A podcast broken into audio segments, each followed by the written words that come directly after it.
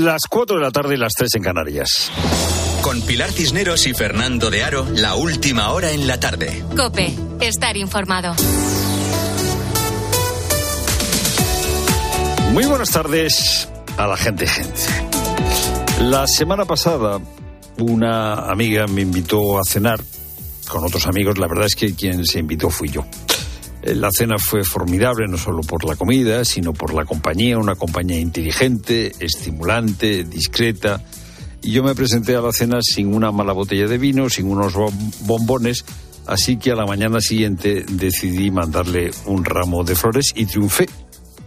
Esta mañana de 1 de marzo ha habido un sitio en el mundo, Moscú, en el que llevar flores se ha considerado un delito. Y a pesar de eso, una multitud se ha congregado en torno al féretro de Navalny, Navalny, del disidente ruso por el que hoy se ha celebrado el funeral. Detrás de cada uno de los gritos, detrás de cada una de las flores que se han lanzado hoy en, en Moscú al féretro de Navalny, detrás de cada uno había un valiente. Un valiente que se la estaba jugando porque eh, la gente de Putin estaba muy pendiente de lo que sucedía y de quién estaba allí.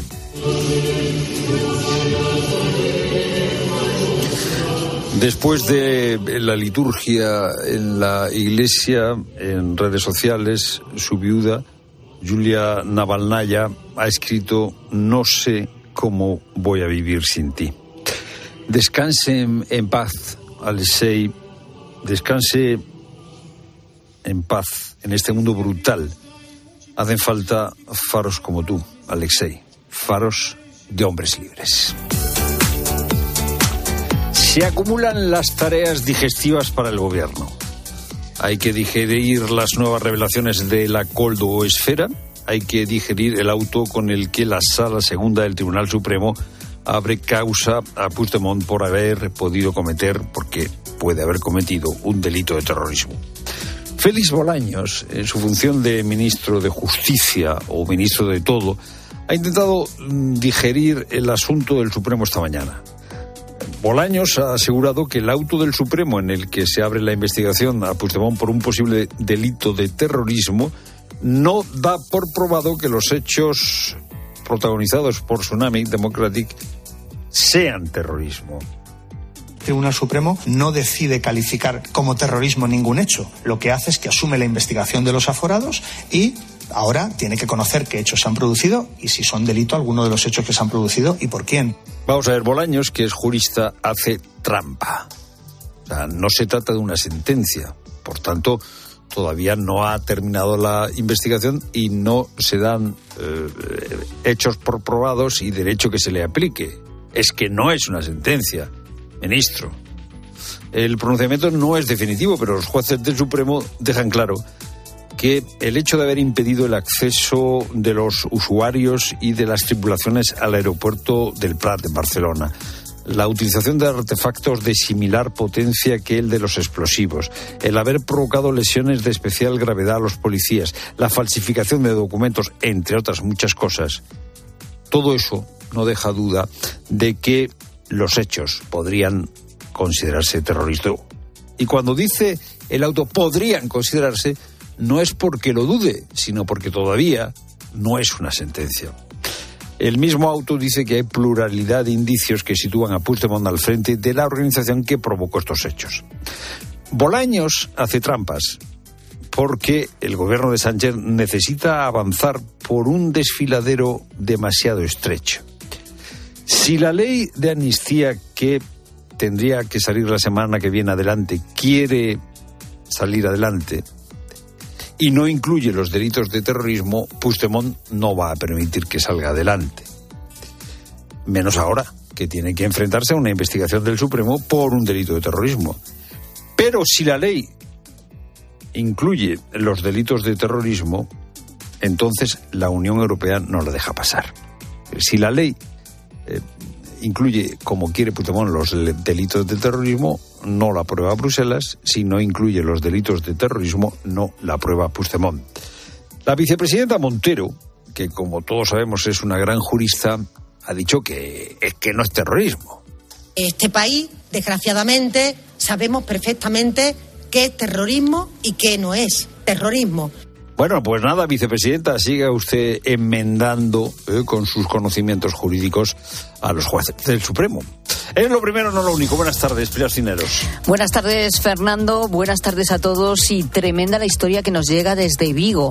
El hombre detenido por matar a su novia y guardar el cadáver en una maleta, cuyo hallazgo se produjo hace una semana, cuenta con un largo historial sanguinario a sus espaldas. José Manuel Durán González, más conocido como Oleiro, ha pasado varios años de su vida en la cárcel por matar a su abuela y a una vecina, Alberto Varela. Se le conoce como Ochioleiro y tenía dos crímenes ya a sus espaldas, el de su abuela en el 88 y el de una amiga en 2004. Cumplió condena y ahora estaba de nuevo fuera de la cárcel y convivía en Vigo en una habitación de alquiler con Carmen, una mujer de 50 años encontrada muerta dentro de una maleta en avanzado estado de descomposición. La maleta estaba embalada con un plástico similar al que se utiliza en los aeropuertos. La encontró un obrero entre la maleza. La policía sospechó inmediatamente de José Manuel Durán, que así se llama. Tiene actualmente 66 años y ha provocado innumerables problemas en la provincia de Pontevedra. Ha pasado por psiquiátricos, además de por la cárcel, y ha cumplido condenas también por delitos de amenazas. Y se llama Coco y es hoy protagonista del edificio calcinado la semana pasada en el barrio de Campanar, en Valencia. Un incendio que no olvidemos causó la muerte de 10 personas. Mientras la mayoría de los vecinos del inmueble está ya viviendo en los pisos habilitados por el ayuntamiento, Coco ha vuelto a reencontrarse con su dueña. Coco es un gato que este viernes ha sido rescatado por los bomberos en el interior del edificio calcinado. Sobrevivió en la planta número 13, Pascual Claramonte o lo que es lo mismo, dos plantas por encima de donde vivía con Andrea, su dueña, que por supuesto ocho días después para nada contaba con una noticia que le ha llegado vía WhatsApp. Los bomberos la han encontrado, no daban crédito, escuchaban maullar, era un gato y lo han encontrado finalmente en un hueco de la vivienda, en una hornacina de la columna seca donde los bomberos conectan las mangueras. El animal desorientado y con muchas ganas de beber agua. Mientras ya son 214 personas en total, 38 menores, los afectados que se han instalado en el bloque habilitado del barrio de Safranar, donde ya ocupan 94 viviendas. Y Aragón mantendrá hasta este sábado el nivel de alerta por la crecida del río Ebro a su paso por esta comunidad autónoma. Finalmente, y tras haber pasado por, con un caudal importante por La Rioja, la crecida no ha sido tan importante, sin embargo, en Zaragoza como se esperaba. No se ha producido la riada de 2021 y aunque ha sido elevada hasta los cuatro metros y medio de altura, no ha habido ninguna inundación. La situación se da por controlada. Y Ancelotti ha confirmado que Bellingham está recuperado y que mañana jugará en Mestalla. Ignacio Arzuaga. El técnico del Real Madrid afronta el duelo contra el Valencia con buenas noticias en cuanto a la recuperación de lesionados. Estas han sido las palabras de Ancelotti sobre el estado del centrocampista inglés. Está 100%. La verdad que no se ha entrenado mucho con, con el equipo, pero todo lo que ha hecho, todo lo que necesitaba hacer a nivel individual lo ha hecho, está muy bien, con una buena condición física, muy cómodo con el tobillo, entonces está a tope y mañana va a jugar. Este partido tendrá especial repercusión por la anterior visita del conjunto merengue a Mestalla y por los insultos que sufrió Vinicius por parte de algunos aficionados. El encuentro mañana a las 9 de la noche y hoy arranca la jornada de primera con una final por la permanencia. Celta y Almería se miden en bala y dos también a las 9 de la noche. En motor ha terminado los últimos libres del Gran Premio de Bahrein de Fórmula 1 con Carlos Sainz primero y Fernando Alonso segundo. La clasificación empieza a las 5 de la tarde. Y en atletismo, noticia muy triste para España. María Vicente, aspirante a medalla en los mundiales de Glasgow.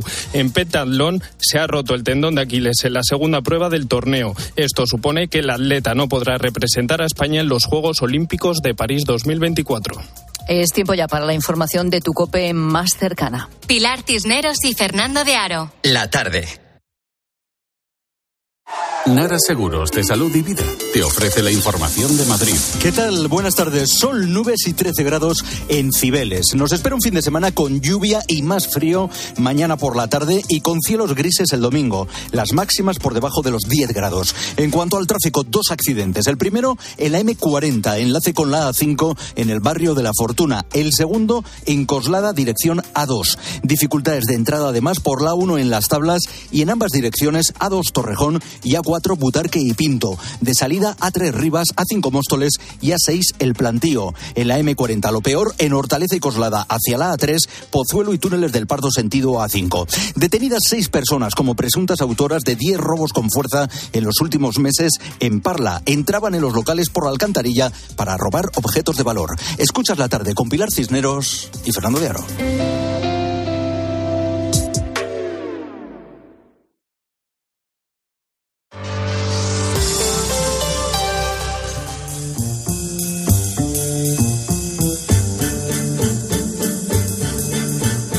Es viernes 1 de marzo, las 4 y 10 minutos de la tarde, hora menos en Canarias. La verdad es que requiere hasta un esfuerzo, ¿no? Estar al día de todo lo que tiene que ver con el caso Coldo o caso Ábalos, porque las novedades se suceden a una velocidad de vértigo, ¿no? A veces reparamos en unas cosas, a veces reparamos en otras. A mí, por ejemplo, me llamó mucho la atención en una de las entrevistas, bueno, ya sabes que Ábalos está de, de turné televisiva, ¿no? Soltándose mucho, además, sobre todo determinadas entrevistas. Y, y, ha llamado mucho la atención y ha sido muy comentada, desde luego, la entrevista que mantuvo ayer con Risto Mejide en su programa. Eh, de esa entrevista a mí especialmente me llamó la atención este momento. Ahora que tienes el móvil aquí, ¿tú podrías decirme cuándo es el último mensaje que tienes entre tú y Coldo? De WhatsApp. Ahora mismo no. No te lo podría. Si quieres te lo dejo y lo miras. No, no, yo... No, porque lo bloqueé. ¿Lo bloqueaste? Sí. ¿Cuándo lo bloqueaste? La detención. ¿Y cuándo es el último mensaje que tienes suyo? ¿Eso sí que No, lo puedes mirar? ¿Sí? Claro. No, Aunque lo eliminé. tengas bloqueado. No, lo quité todo. Bueno, Ábalos reconoce que, que bloqueó a Coldo en cuanto se produjo la detención de este último. Eso ya nos podría hacer pensar, ¿no? Pero es que Risto le insiste y le pregunta cuándo fue la última conversación que tuvo con el que fue su asesor. ¿Cuándo fue tu último mensaje con Coldo García? A través de WhatsApp. Ahora es que, en serio, que no lo puedo ni mirar. Pero si lo has bloqueado, se puede mirar. Sí, pero lo- ¿tú sabes de esas cosas? Sí, dame. Dame. Dame yo. Deja algo para la justicia, hombre. ¿Por qué no me quieres dar la fecha? ¿Qué ocurre con esa fecha? No, es que no lo sé. Es Bueno, pues lo miramos. Lo he quitado todo. ¿Lo has borrado? Todo, claro. Y lo ¿Has borrado esa conversación? Yo creo que sí. Has borrado, o sea, un momento, un momento. Me estás diciendo, me estás hablando de respetar la justicia y lo primero que has hecho ha sido borrar una conversación de WhatsApp con Coldo García. Pero se puede estar ahí. ¿Me acabas de decir que lo has borrado? No, pero no, no, pero no he vaciado nada. No he vaciado nada. Bueno, aparte de que no quedan. Claro, no, vamos, ahora mismo no sabemos si tiene los mensajes, si no, si los ha borrado, si, si le ha bloqueado, si lo ha vaciado, en fin. eh, Yo creo que ya no sabía por dónde salir. Lo cierto es que cuando lo escuchas, hay, bueno, a mí por lo menos hay varias cuestiones, ¿no? Que me parecen muy interesantes eh, en esta conversación y que nos vamos a plantear ahora en la tarde.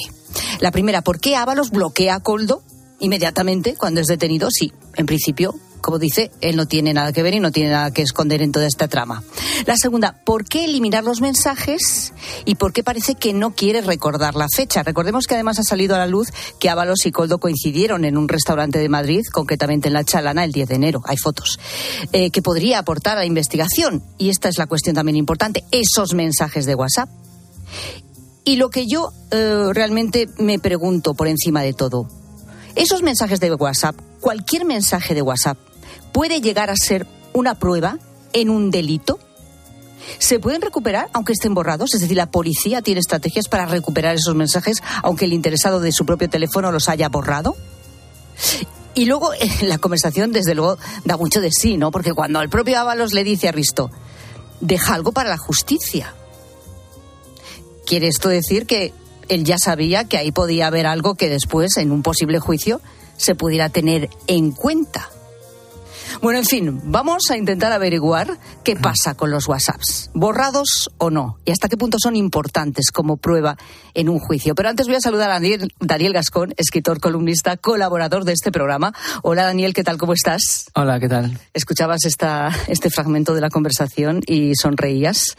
Eh, ¿Por qué? ¿Qué te llama a ti la atención de esto? Bueno, eh, por una parte, eh, esta tournée que decías de, de José Luis Ábalos y también eh, pues el, el manejo de la voz, esa cosa como de actor. Aquí vemos que eh, se mete en un jardín, ¿no? Porque dice cosas que no, que no se entienden, pero estaba recordando también sobre la misma entrevista que alguien que, que decía en Twitter, decía, qué gran actor habría sido para el cine español, ¿no? E imaginaba una película que dice, son dos hermanos, Eduard Fernández y Ábalos haciendo una road movie volviendo al pueblo, ¿no?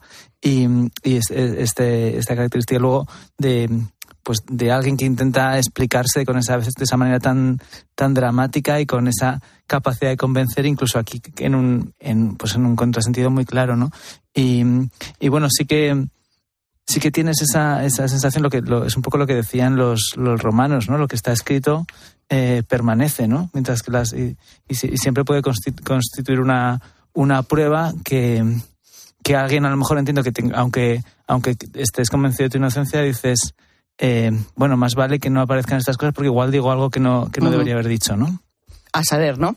Y bueno, y otra cuestión que se me plantea a mí, el mero hecho ya de admitir que has borrado mensajes con una persona, con un individuo que está ya investigado, ¿esto se puede hacer o no se puede hacer? ¿Se considera o se podría considerar incluso destrucción de pruebas? Bueno, voy a preguntarle todo esto a Emilio Cortés, que es catedrático de Derecho Penal de la Universidad de Extremadura. Hola Emilio, ¿qué tal? ¿Cómo estás? Buenas tardes. Pilar, compañía, buenas tardes. bueno, ¿se pueden considerar pruebas en un juicio los mensajes de WhatsApp? Naturalmente que sí, lo hacemos con, con bastante frecuencia. En el supuesto de que alguna de las partes pudiera poner en entredicho la, veracidad, la fiabilidad de esa prueba, pueden intervenir peritos que lo que van a hacer es poner de manifiesto que, que lo que existe, lo que se dice en los WhatsApp, eh, se compadece perfectamente con la prueba que está siendo aportada.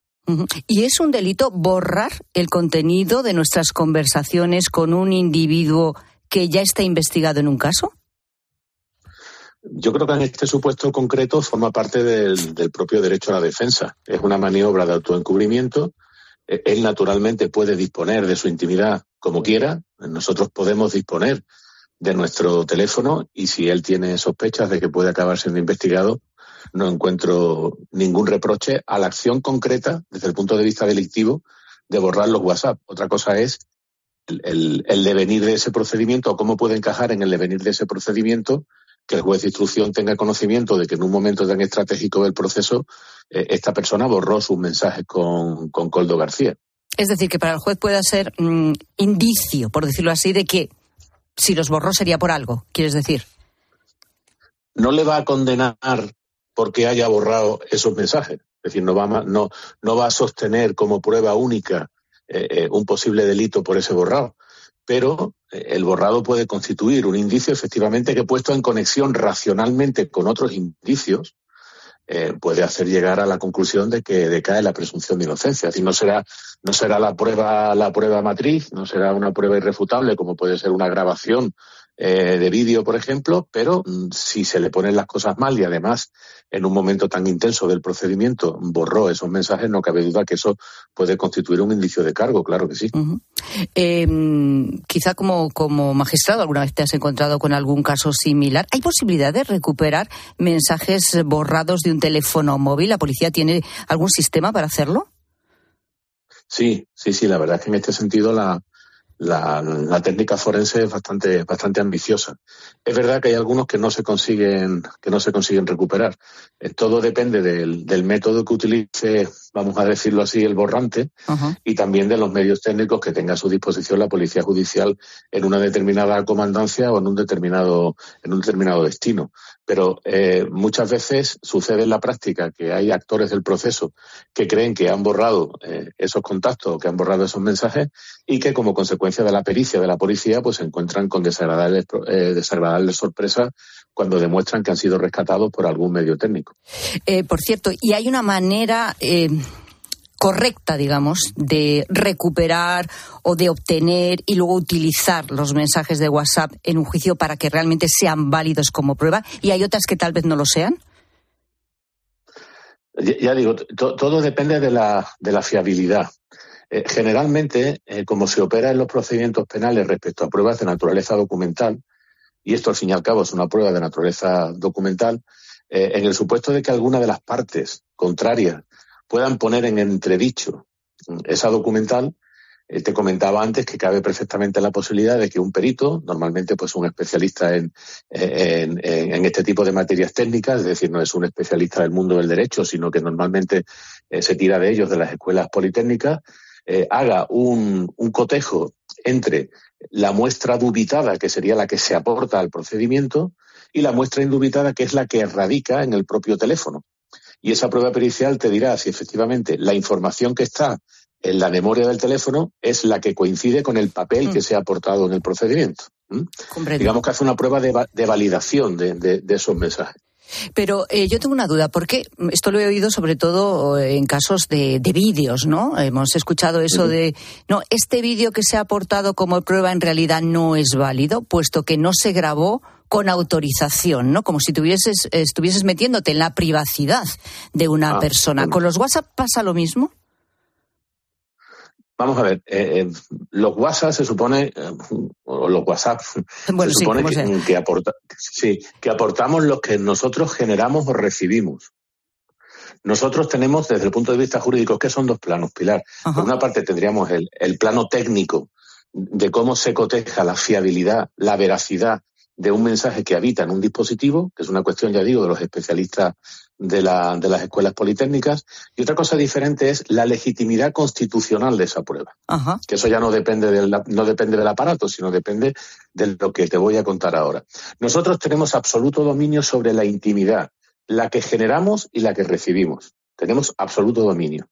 Eh, eh, si yo estoy hablando con una persona en una cena y yo le estoy grabando, esa grabación es lícita y se puede utilizar como prueba en cualquier tipo de procedimiento. Lo que no es lícito es que venga el camarero y nos coloque un micrófono en el florero de la mesa y capte esa conversación. Porque yo puedo asumir que tú, si estás cenando conmigo, me estés grabando, pero no tengo por qué asumir que el camarero nos esté grabando a los dos. Lo mismo pasa con los WhatsApp. Es decir, yo tengo dominio absoluto a la hora de poder disponer de los WhatsApp que recibo como prueba y de los WhatsApp que emito como prueba, pero lo que no puedo hacer es una maniobra de injerencia en el teléfono de un tercero para rescatar su WhatsApp. Eso sí que no lo puedo hacer Claro. porque eso supondría una prueba nula en la medida en que estoy invadiendo. ¿Cómo se solventa esto? Pidiendo autorización judicial. Muchas veces la, la- la policía, en los primeros estadios de, de- de la investigación, cuando detiene, por ejemplo, a una persona, interviene su terminal telefónico. Que lo intervenga, que lo incaute, no significa que pueda operar. Tiene que pedir autorización judicial. Y el juez de instrucción valorará si, de acuerdo con las circunstancias del caso, cabe esa injerencia en la intimidad de la persona detenida. Es decir, que lo que no puede hacer la policía es, por ejemplo, en la comisaría, cuando acaban de detener a un presunto, inmediatamente abrir el teléfono y empezar a ver los WhatsApp. Eso no lo puede hacer porque necesita autorización judicial. Comprendo. Y ese es el, ese es el estudio constitucional o la perspectiva constitucional de este tipo de pruebas. Y, y el- los WhatsApp son eh, prueba en, en juicios eh, muy diversos o, o por motivos muy diversos, es decir, en este caso que podría ser un caso de bueno de corrupción, eh, en casos imagínate de, de narcotráfico, en casos pues hasta de un posible asesinato, en- hasta en casos por ejemplo de, de un problema laboral, es decir, si yo como empleada a lo mejor Sí, sí. mantengo una conversación, imagínate con mi jefe o, o mi jefe de personal, eh, que bueno pues por lo que sea hemos tenido una conversación ahí pues a lo mejor un poco elevada de tono y yo he guardado esa conversación y a lo mejor al mes me despiden, ¿no? Y yo quiero aportarlo como prueba. Sí. ¿Eso se puede hacer? Perfectamente. En los divorcios, por ejemplo. En los, perdón, que te perdía, te perdón, es que te he perdido un momento. Me decías que en los divorcios, ¿no?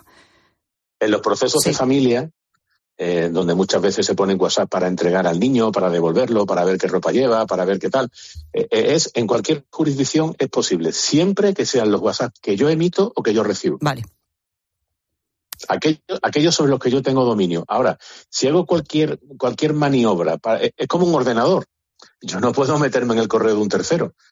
Y, no, no solamente eso es delito, sino que además que el fruto de esa injerencia no constituye.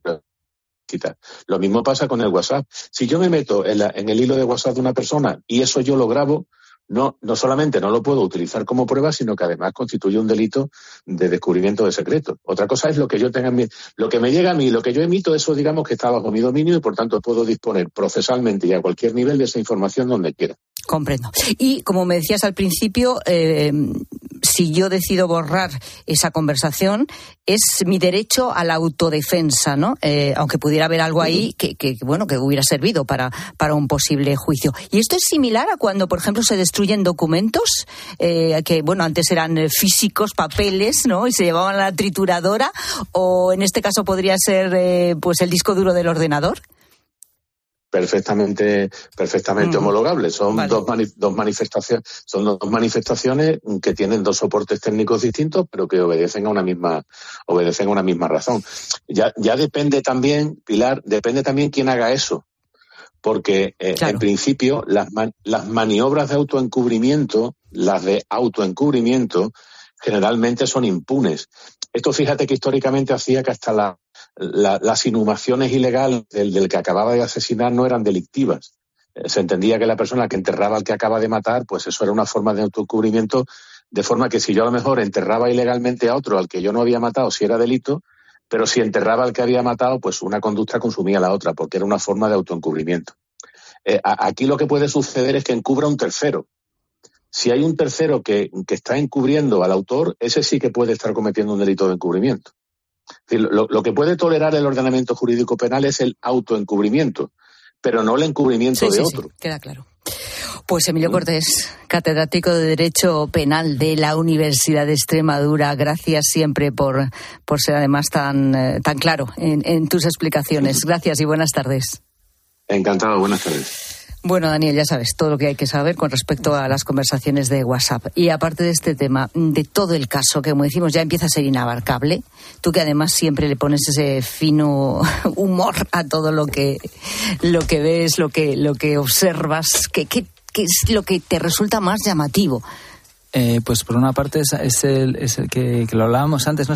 que sea tan eh, una corrupción, digamos, tan antigua, ¿no? De, eh, pues de, marisquerías, de, billetes de 500, de compra de pisos y de terrenos, ¿no? Cuando estamos, parece que en los últimos años pensábamos más en formas más eh, sofisticadas, ¿no? Y esta es como en ese sentido eh, es muy clásica, ¿no? Y luego lo que pensaba, que de hecho hay una, una viñeta, es como que decían, hemos, hemos hecho un muro para detener a la ultraderecha, dices, y para que no vean lo que hacemos, ¿no? Porque también tapa, ¿no? Tapa, tapa. ¿Y esa viñeta dónde la has publicado? Eso lo publicado en las redes. Vale en tus redes, en las de Daniel Gascón. Exactamente. En X y en Instagram. Sí. Por si alguien quiere acudir para ver la viñeta. Daniel Gascón, gracias. Muchas gracias. Pues no vamos a dejar el tema que esto da para mucho. Ni siquiera lo vamos a abandonar con la gente, gente, con los oyentes esta tarde. Vamos a ver. Este caso Coldo, que cada vez sigue salpicando a más gente, está destapando nuevos casos de enchufismo. Así que hoy queremos hablar, Fernando Rosa, de los coldos que conoce la gente, gente, o ha conocido en su vida. O si alguien se ha hecho el coldo con él o con ella. Porque hay muchos coldos por ahí. Que de repente te llama un coldo, ¿verdad, Fernando? y eh, te pide un favor. ¿Eh? A ver si tienes un contrato por ahí de mascarilla, a ver si tienes un puesto de trabajo para mi sobrino, a ver si eh, me puedes, a ver si puedes hablar de mí con el alcalde, que es que, mira, mm, me haría falta esto, lo de más allá, porque necesito un permiso de obra, porque, bueno, a ver si me enchufas a, bueno, la cultura del enchufe. La, cultura, del enchufe, la cultura Hay gente que no la ve mal, ¿eh? Dice, hombre, antes que hacer una gestión de personal, una selección de personal anónima en que no conocemos a nadie, pues mejor conocemos a un recomendado. A un recomendado que es eh, el sobrino del tío segundo del primo de la ordenanza. Pues, bueno, pero esas cosas eh, pasan. Yo, eh, si el, primo, primo tal demuestra que vale para ese puesto, oye. Ah, y siempre que hablemos de empresa privada, obviamente. Estás defendiendo la coldosfera. No, yo no defiendo eh, a, ese personaje ni a lo que rodea al personaje, ah, pero yo entiendo que cuando buscas un trabajo. lo feminista que eres Tiras de, la gente que conoces, al igual que si tienes una empresa y conoces a alguien de confianza o te llega algún recomendado, oye, ¿por qué no? Ahí estaba Coldo, sí. No, no, no, no. Bueno, sí, a ver. Y luego que no hagas mal a nadie, ni te aproveches del trabajo, la enchufada del trabajo. A mí estos me resultan más simpáticos que lo otro. Yo evitaría ayuntamientos, alcaldes y demás, y yo me tiraría más por esa persona a la que siempre le has tenido manía por ser el enchufado. o si has sido tú y has aprovechado alguna vez algún enchufe. ¿A ti no te han pedido una recomendación? tú cuando vas por el pueblo, seguro que llega alguna vecina y te dice, mira, Rosita, que tengo aquí eh, una sobrina que canta de maravilla que a ver si le habla Bueno, pues a escucho, Javi yo- Nieves de yo- esta yo- niña mía. yo escucho a esa Hombre, niña, pero y la pena es que no se le puede no se la puede ayudar. Las cosas es que no el son tan problema, fáciles. ¿verdad? Si la niña y vale... esto no es enchufe, ¿no? No. A ver, si la niña vale, tendrá que Yo demostrarlo, yo no lo- Fernando. A ver, no lo eh, sé, di- yo creo que no, ¿eh? la recomendación del enchufe. No, yo no diferencio nada. Yo voy por lo legal. Es decir, El si la- enchufe es cuando metes en un sitio a alguien que es un inútil. Que no vale. Yo estuve trabajando en un medio donde mandaba que lo es. la O sea, hija del eh, dueño y era ¿o una no? desequilibrada. Sí, pues a eso voy. El, el enchufe, si la Vamos, es que niña no sabe cantar, si la niña no sabe Si cantar, la niña no sabe cantar, está enchufada. Hay que decírselo. Si la niña sabe cantar, está recomendada, pero no está enchufada. Estamos. Efectivamente. Estamos.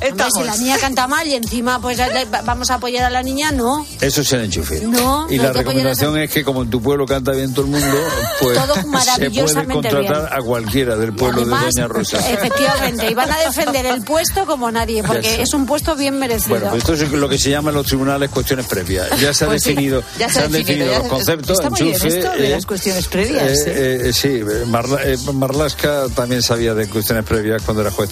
Eh, enchufe, eh, ¿cómo era otro? Recomendación. Pues bueno, a la- Bueno, ¿qué a lo queremos? mejor alguien ha sido el enchufado alguna vez y lo ha pasado mal, ¿eh? Por serlo. Mira, Pobre, y además- pobre el no, enchufado. No, perdona, ¿eh? A ver, ¿Yo sí. enchufado alguna vez o no? O a Estoy lo yo mejor- pensando. o a lo Recomendado sí he sido yo. ¿Ves? ¿Ves? De recomendado sí he sido. Sí, sí, eso es verdad. Es Claro. que si no es recomendado, mal, mal asunto hoy en día. Además, No, hoy en día no, muchos trabajos es te piden carta de. No, recomendación. Eso es diferente. Obvio, a- No, la a carta de una recomendación es otra oposición, cosa.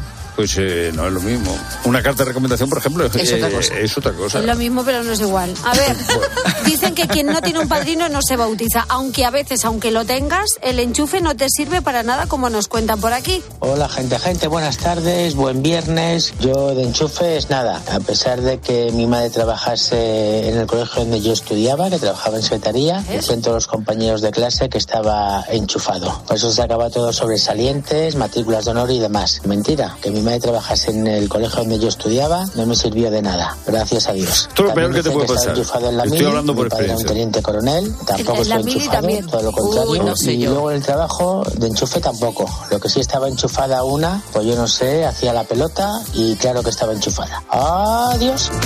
Bueno, esto es lo peor que te puede pasar. ¿El qué? El que tu padre, tu madre trabaje en el colegio donde tú estudias. Que sea tu El que tú vayas a una mili al cuartel, casualidad, donde eh, tu padre está allí destinado. Casualidad. Esto es lo peor que te puede pasar lo del colegio porque tú, el padre siempre y la madre intentarán demostrar que el chaval se lo merece y que no tiene las notas que tiene por la A veces eso les perjudica en muchas Claro. ocasiones. Daniel, ¿tú tienes eh, experiencia en esto o no? Eh, todos dicen, no, yo siempre he recomendado, ¿no? Pero sí, seguro. Pero, pero recuerdo No, cuando, cuando mi padre, cuando mi padre era entrenador padre. de fútbol ahí en el pueblo y claro, no me sacaba nunca. Tenía, Claro. Siempre había algún vecino que Yo tenía que sacar al chico. como profesor, yo tuve a mi padre como Pues eso está profesor. muy feo también, ¿eh? tres años y, y la nota de, de, de COU eh, eh, fue por, por eh, una aclamación popular contra la nota que me habían puesto. O sea, mi padre me había puesto una nota, entonces eh, eh, hubo una especie de, de- de revuelta en la clase que decía, don Rafael, esa nota se la ha bajado usted a Fernando porque es su hijo y esa nota hay que subirla. Entonces hubo ahí un Qué debate. majos, ¿no? ¿Hubo un motín Hubo un de tus compañeros para que, yo tú- para en que tu padre claro, te yo- subiera la nota? Sí, sí, sí, sí. sí. Oh, que, pero esto, esto es Eh, fantástico. eh, yo- yo asistía en Esto es fabuloso. Éramos pocos, pero latín, latín. ¿Y luego tu padre con, con los años te ha reconocido que era verdad, que te había bajado la No, nota? siempre me lo dice. Dice, esa, no- esa nota no te la puse yo, te la pusieron tus amigos. Telita, ¿eh? Eh, o sea, bueno, él sigue eh, no admitiendo eh, Yo me estoy- la soberanía popular, Yo porque estoy, la eh, ves, yo estoy que- a favor entonces de los pobres enchufados, así, de esa... De, esa, ¿Tú de ahí esa- de qué nada, parte de- estarías? ese De los enchufados, está Del- claro. Pero de los pobrecicos, es decir, de los que no se lo los merecen. pobrecicos, de que no se Ah, de merecen los que le que no traten mal, o de los que no se merecen estar enchufados. Me estoy liando. Pues mira, da- mira el pobrecico... No, los oyentes lo tienen claro, venga. Venga, que hablen los oyentes. Daniel tenía que haber salido a jugar más al fútbol. Enchufados, sí o no. su padre Has sido quería- enchufado, lo has pasado peor por ser enchufado. Al revés, Eh, no había quien aguantara al enchufado ¿Y eh, por, por qué en no la te escuela. cambiaste de equipo? Que era un pueblo, solo había ese. Ah, solo había un pueblo. Pero al final pasó como contigo, por aclamación popular. Ahí lo sacaron. Hay que sacar a Daniela que juegue. Claro que sí. No, Daniela hay que lo ver. Era, un, bueno. era un, de- un- un ¿De qué defensa rompedor. Mira, no, hay más que Es verlo. imposible. Serías delantero o lateral o algo, ¿no? Su padre ya veía que el fútbol no era lo suyo. ¿No? Pero el chaval tenía que jugar a fútbol, hombre. Bueno, gente, gente, que hablamos de eso, de los enchufados o de los coldos de la vida que hayas conocido. Arroba la tarde cope, facebook.com barra la tarde cope, notas de voz al WhatsApp de la tarde, 607 150602. Y no te preocupes que Seguimos, enseguida vamos a hablar y seguir hablando de la coldosfera.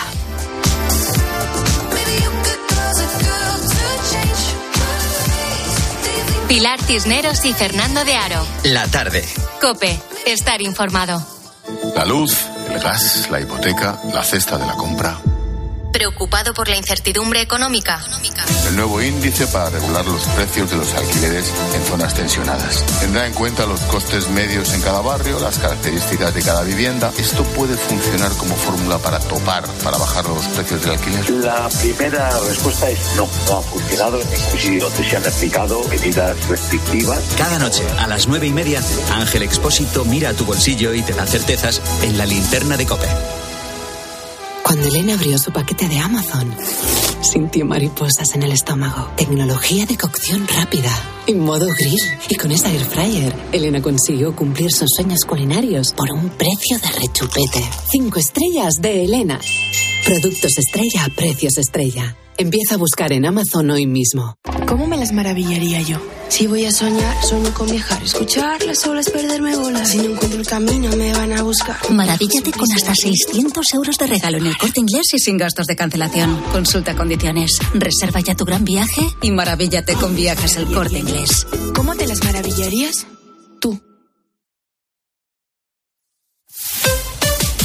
Escuchas la tarde. Y recuerda, la mejor experiencia y el mejor sonido solo los encuentras en cope.es y en la aplicación móvil.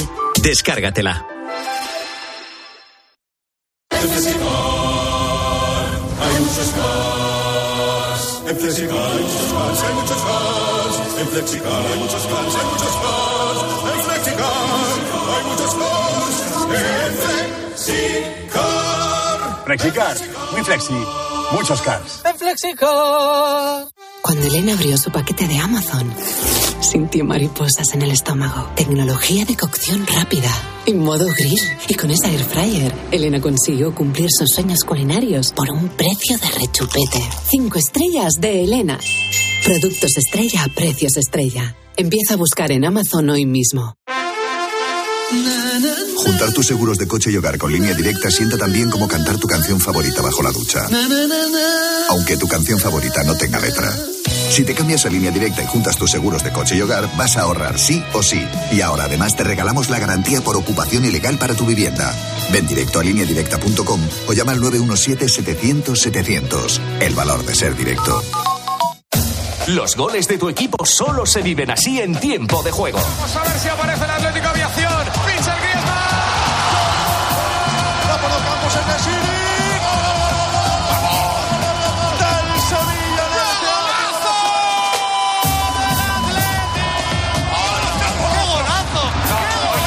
Tiempo de juego con Paco González, Manolo Lama y el mejor equipo de la radio deportiva. El número uno del deporte.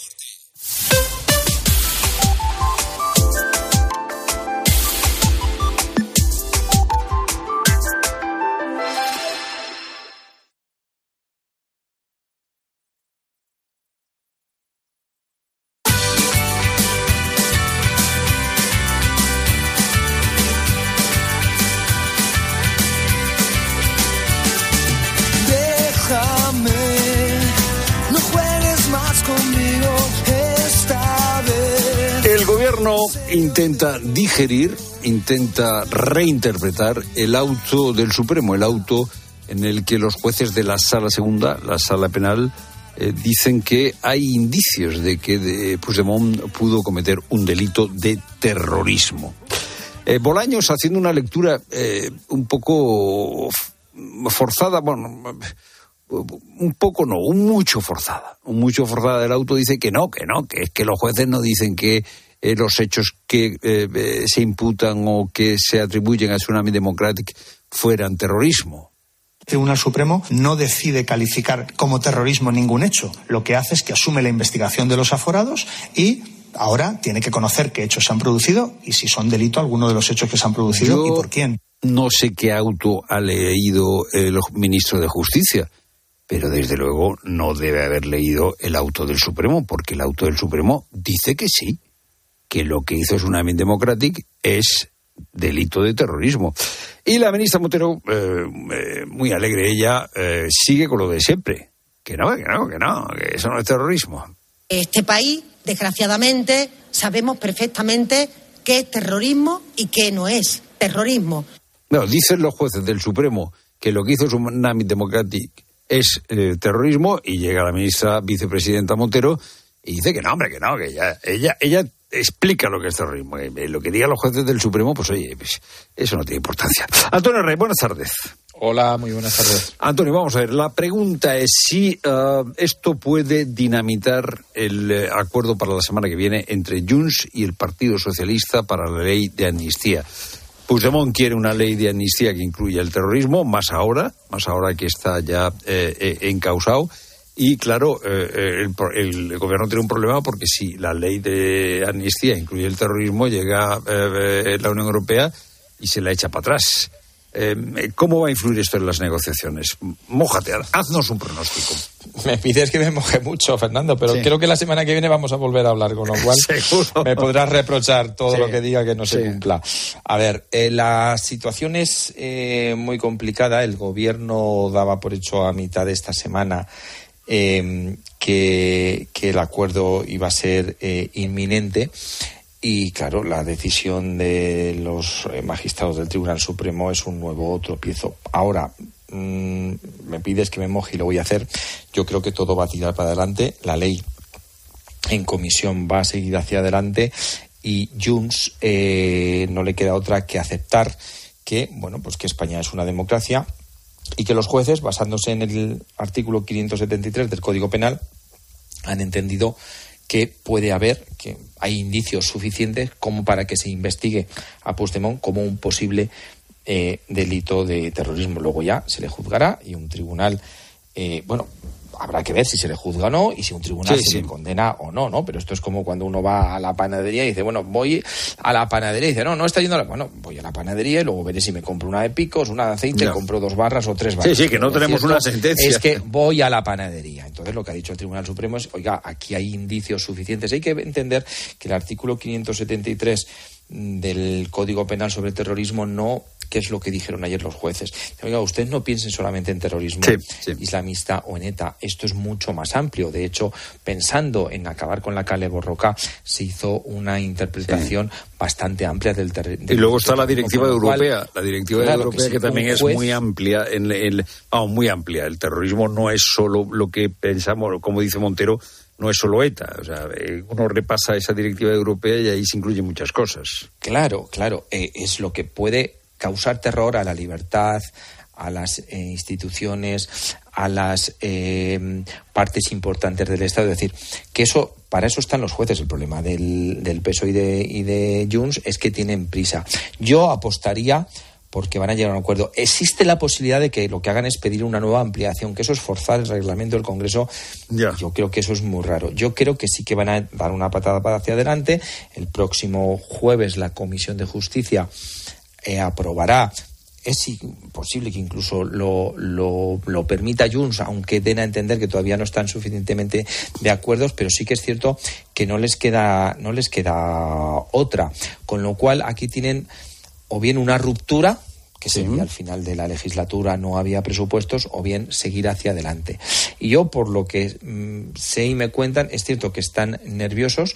Yo me atrevería a decir que ayer fue el peor día del presidente, además coincidió con su cumpleaños, el peor día del presidente del gobierno en toda su trayectoria como presidente del gobierno, porque se sumó el caso Coldo y la decisión del Supremo, que es muy importante, pero yo me dices, mójate, pues yo digo que siguen adelante con la ley de amnistía. Bueno, pues eh, vamos con la Coldo-esfera, porque esto es un no parar. Hay revelaciones eh, eh, constantes, por ejemplo, que Coldo siguió teniendo influencia en el Ministerio de Transporte cuando ya no estaba Ábalos, sino que estaba Oscar eh, Puente. Eh, otras informaciones apuntan a Francina Armengol. O sea, Francina Armengol, el gobierno de Francina Armengol. no repartió en el mes de junio de 2020 las mascarillas compradas a la trama porque no eran adecuadas, pero en agosto certificó, en agosto de 2020, ese mismo año, el gobierno de Baleares certificó que eh, la empresa había hecho un suministro de manera satisfactoria. Esto ha provocado que el Partido Popular haya puesto ahora el, punto de mira en Francina Armengol. Cuca Gamarra, por ejemplo, reclamaba hace unas horas bueno, la dimisión de Francina Armengol de la presidencia del Congreso. No puede mantenerse ni un minuto más como la tercera autoridad del Estado. Eh, Montero, la eh, vicepresidenta, ha salido a defender a Armengol. Fue la administración dirigida por la presidenta Armengol la que produjo esa petición de reintegro, que siguieron escrupulosamente el procedimiento. Y Esther Peña también, eh, la portavoz del PSOE. Sin ninguna duda, todas las personas que creamos que pueden dar luz, por supuesto que estarán allí. Vamos a ver, el razonamiento que hace el Partido Popular es si a mm, se le exige una responsabilidad política por eh, no haber vigilado adecuadamente a Coldo. De la misma manera, hay que exigirle una responsabilidad política a Francina Armengol por varias cosas. Porque no se reclamase el dinero, porque eh, clasificase como eh, no aptas las mascarillas y después hicieron certificado diciendo que sí eran satisfactorias. Em, hay paralelismo. Eh, esta pieza nueva del Partido Popular, eh, eh, ¿el Partido Popular tiene fundamento para reclamar esta pieza, Antonio? Bueno, vamos a ver, yo creo que el Partido Popular hace bien en seguir la pista de Armengol. Yo creo que también haría bien en seguir los tiempos adecuados. Hemos pasado de llamarse por parte del Partido Popular el caso Coldo al caso Sánchez y yo creo que eso es exagerado porque simplemente hay que seguir, mm, digamos, poco a poco el proceso de la investigación. En este caso hay cosas claras y es que Ábalos tiene una responsabilidad clara por haber colocado a la persona eh, no adecuada en un sitio de responsabilidad y por haber mentido. Ya sabemos que, por ejemplo, dijo eh, que no, no sabía nada de él, bueno, que hacía tiempo que no le veía. Y se reunió. Que, que, se reunió con él. Bueno, ya te hemos pillado una mentira, amigo. Pues a partir de ahora no te vamos a creer ninguna, ¿no? Ni cuando te pones a llorar en televisión ni cuando dices que no sabía nada, ni cuando dices cosas imposibles de creer, como que fueron a tu piso a llevarte un documento, pero que era otro caso y que había una mudanza de por medio. Es decir, a Ábalos se le ha pillado. A partir de ahí, Francina Armengol, bueno, pues hay muchas cosas sospechosas a mí me gustaría dejar claro que la rechazo y me parece inoportuna e injusta para la ciudadanía que ve esto con ojos eh, abiertos, que el PSOE diga ¿no? que tellado de explicaciones porque no sé quién hizo referencia o por qué el gobierno de Baleares ha dicho eh, eh, o han dejado morir este caso vamos a intentar acercarnos a la verdad. Yo creo que el Partido Popular en este caso no tiene nada que ver. La actual presidenta de, de Baleares y dicen, bueno, es que no ha dejado caducar sin, pues, sin renovar la, la demanda. Y digo, eh, oiga, es que igual no le han dicho nada, ¿no? Es decir, ¿qué, interés va a tener el gobierno de Baleares actual? Al contrario, ¿no? Si es una cosa viene del PSOE, al contrario, lo mueves pues para hacer oposición. Eh, no tiene sentido. Claro, mm, eh, la presidenta actual del Congreso, pues hay algunas cosas que tiene que explicar, porque claro, dicen, no, si fue ella la que denunció, pero claro, es que denunció a los tres años. Ya. Luego dicen, mm, se dio un contrato en el, o, se recomendó a esta empresa para otras administraciones. yo ahí de haber dicho... Claro, lo que pasa es que yo creo que debemos de ser muy... A ver, el tema Coldo es temazo, es muy interesante, hay que investigarlo bien, es corrupción. Tiene muchos cabos. Es, tiene, y hay que ser muy estrictos. Yo, por ejemplo, hay cosas que no comparto. Por ejemplo, creo que Armengol es posible que tenga que dimitir, yo no lo, yo no lo descarto si se, se demuestra sobre todo la, la duda de por qué presentan una, una denuncia, ya bueno, prácticamente no, cuando ha perdido las elecciones y cuando va a dejar el gobierno. Ahora dicen, no, pero es que Armengol recomendó esa empresa a otras administraciones para que contrataran con ella. Yo no sé si eso es cierto en el sentido de que no fue Armengol, fue un funcionario. Ya. Entonces ahí hay, por favor, pido y, Pero una crítica al periodismo. Posibles, eh, eh, yo, sí veo. Yo, yo, lo que veo en este caso, eh, es que no hace falta exagerar. Es que hay tanto y tan interesante que vamos a intentar acercarnos a la verdad. No hace falta exagerar. No hace falta titular que Armengol eh, recomendó esa empresa, porque no fue Armengol, fue un funcionario o fue un cargo público que la recomendó. Entonces, ¿para qué vamos a enredar? Si Armengol tiene que dar explicaciones. ¿De qué tiene que dar explicaciones Armengol? Pues tiene que dar por qué se actuó tan tarde, por qué una, una empresa que entrega unas mascarillas que son defectuosas, se tarda tres años cuando ella ya ha perdido, bueno, ganó las elecciones, pero no podía gobernar, cuando iba a abandonar el gobierno. Es cuando se entonces, ¿Por qué se, carga a fondos europeos, por ejemplo? Claro.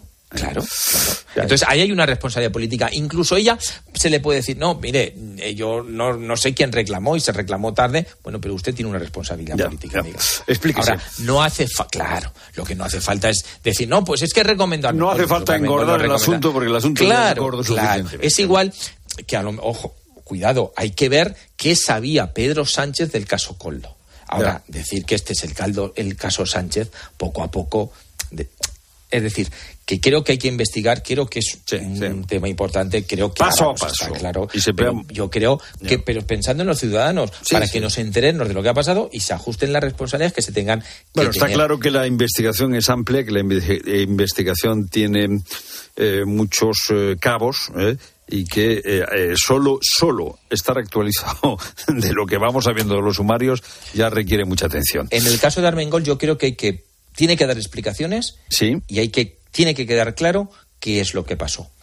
Antonio, gracias por estar con nosotros. Buenas tardes. Un placer, buenas tardes. Pues ya lo has oído, Pilar. Eh, Antonio considera que Armengol debe dar explicaciones porque hay eh, algunas preguntas que no tienen todavía respuesta. Y fíjate, en 2023 se produjo un récord de dimisiones de personas que decidieron abandonar su trabajo, dimitir de su trabajo. Dos millones setecientos mil trabajadores dejaron su empleo. Pero hay una segunda parte en esta cuestión sobre lo que pasa después, que también nos deja perplejos, porque según el mismo estudio, un 58% no encuentra empleo antes de dos meses. Eso si lo consigues. Y el 36% de ellos acaba con un sueldo peor del que tenía. ¿Qué nos están diciendo estos datos? Bueno, están saliendo datos realmente sorprendentes, no exactamente de lo que es la llamada gran renuncia en Estados Unidos, que corresponde más a personas que directamente renuncian a, a trabajar y renuncian a incorporarse al mercado laboral y vivir de una manera alternativa es su opción, a una gran renuncia más a la española que consiste en dejar tu trabajo para ir a otro trabajo en circunstancias de salario y contractuales peores, pero a lo mejor para poder conciliar con una vida personal mejor. Bueno, es eh, Fernando Tías de Bes, economista, escritor, es nuestro profesor de economía de bolsillo. Y en un ratito, en unos minutos, vamos a tratar con él esta cuestión. Ojo, ¿eh? 2.700.000 personas en España en 2023 decidieron voluntariamente abandonar, es decir, dimitir de su trabajo. Es verdad que en muchos casos buscaban otro trabajo y pensaron, eh, bueno, que podían encontrarlo en menos de dos meses, pero no, no dicen estos los datos. Al final se les complicó la cosa y además un 36% de los que sí encontraron un nuevo empleo resulta que encontraron un, un empleo con un sueldo peor. Pero ¿y si no les importa?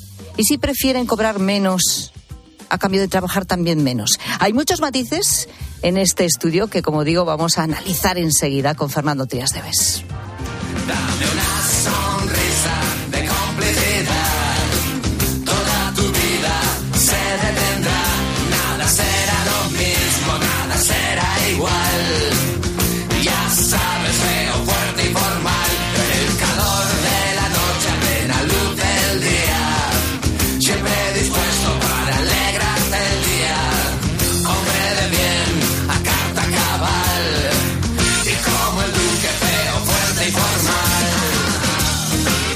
Entrado Rosa Rosado al estudio ahora. Sí.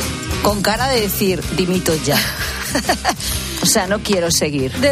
No termino el programa hoy. Es viernes, me quiero ir. Ay, Dios mío, llévame pronto, como dijo aquella. Dios mío, llévame pronto. llévame pronto. Con la gente, gente, hablamos hoy de, enchufados. enchufados. Sí. De los enchufados. Venga. Porque a lo mejor tú has sido enchufado alguna vez. Sí. Y a lo mejor no has sido un chollo. ¿O sí? Bueno, ¿qué dice la gente, gente? Y de esa persona a la que siempre le has tenido manía por ser el enchufado. Que eso no se olvida. Ay, las empresas familiares en estas Ay. cosas eh, son todo un submundo. Sí. Hola, buenas tardes, gente, gente. Hace bastantes años trabajé en una empresa familiar, que no de mi familia, sino que tenían allí metida a media familia. Por lo cual no me hables de enchufados, porque era horroroso. Ceros a la izquierda en su mayoría. Pero bueno, yo a mí me da igual. Yo hacía mi trabajo, a mi superior le exigía revisión salarial por mi trabajo, sin criticar lo que hicieran o dejaran de hacer los demás y que solo pusiera en valor mi trabajo. Y la verdad es que se comportaba muy bien. Así que enchufados ya te digo, a todas las hijas las tenías metidas. Pues ya, pero si lo piensas un poco también, mm, en cierto modo, Es era normal. su empresa, claro. Es normal. En fin, ahí, ahí ¿qué vas a decir?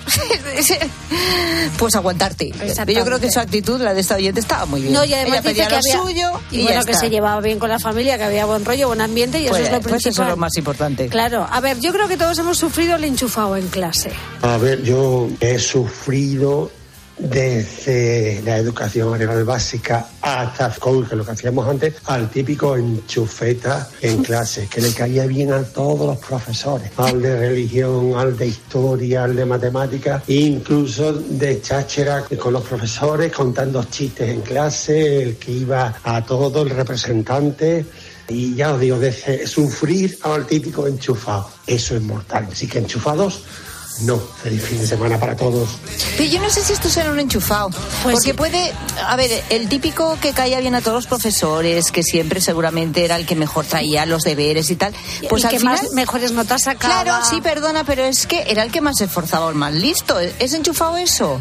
Otra cosa es que fuera el típico empollón, un poco resabío y que me- se- se te caía un poco. Y luego están los pelotas, pero eso es otra historia. Sí, sí, sí, sí, sí. ¿Eh? Lo que pasa es que, eh, em, em, a ver, Es que tiene mucho matiz eh, esto, ¿eh? desde desde luego que sí, pero to todos pensamos en alguien que le caía muy bien a todos los profesores y tú siempre pensabas que era un enchufado. Sí, tú pensabas que era enchufado, pero a lo mejor no eras suficientemente crítico contigo mismo. Pues no, lo sé, pero antes se notaba mucho eso. Los profesores a lo mejor ya no tanto, pero antes eso sí, era una cosa. Favoritismo, hombre, ¿no? Bueno, anda que no. Sí, sí, sí. ¿Qué pasa con los enchufados? A lo mejor tú lo has sido y a lo mejor no lo has pasado tan bien. Es que la gente creía que tú eras el enchufado, que esa es otra. Notas de voz al 607 15 06 02.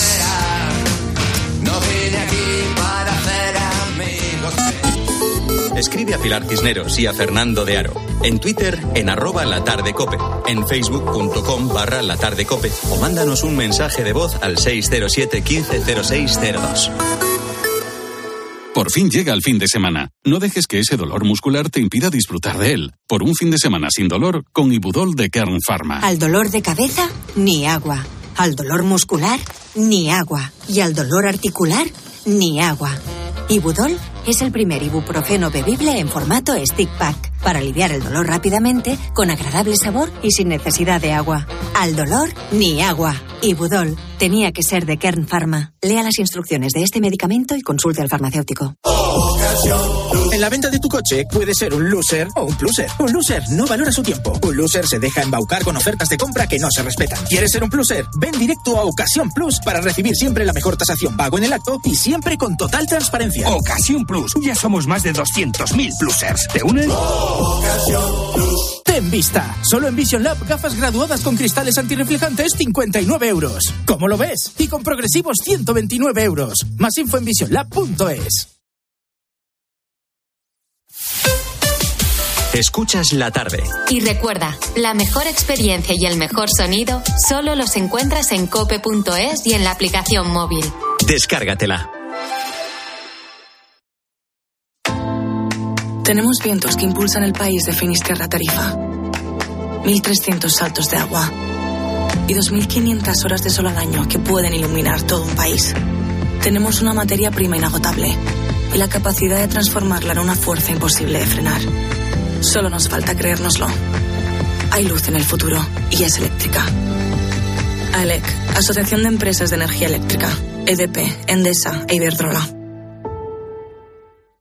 ¿Sabes lo que se lleva? Se llevan los rebozados sin, sin huevo. Con Yolanda, claro. Solo con Yolanda la merluza, la tempura, los calamares, todos los rebozados salen crujientes y tiernos. Y todo sin huevo. Por eso con Yolanda, rebozar sin huevo está de moda. Yo, Yolanda, es lo que se lleva. En la sección de harinas de tu súper. Nos encontrarás en todas las redes sociales. Una maravilla no es solo un lugar. Una maravilla es poder viajar. Si voy a soñar, sueño con viajar. Escuchar las olas, perderme bolas. Si no encuentro el camino, me van a buscar. Cuando viajo sin prisa, el tiempo se para. Maravillate con viajes el corte inglés y tour mundial y llévate hasta 600 euros de regalo en el corte inglés. Tailandia, Costa Rica, Uzbekistán, Orlando, Egipto y con Fastpack de tour mundial en tu gran viaje, precios sin sorpresas. Consulta condiciones. ¿Cómo te las maravillaría yo? ¿Cómo te las maravillarías? A mí Carlos Herrera me parece el rey de la comunicación. Creo que es bastante fiable. Es un patrón de información. Y se mete de lleno en los problemas, no los disimula. Encontrar medios que te digan realmente lo que está sucediendo, muy poquitos. Cope es más que una radio. También en cope.es y en tu móvil.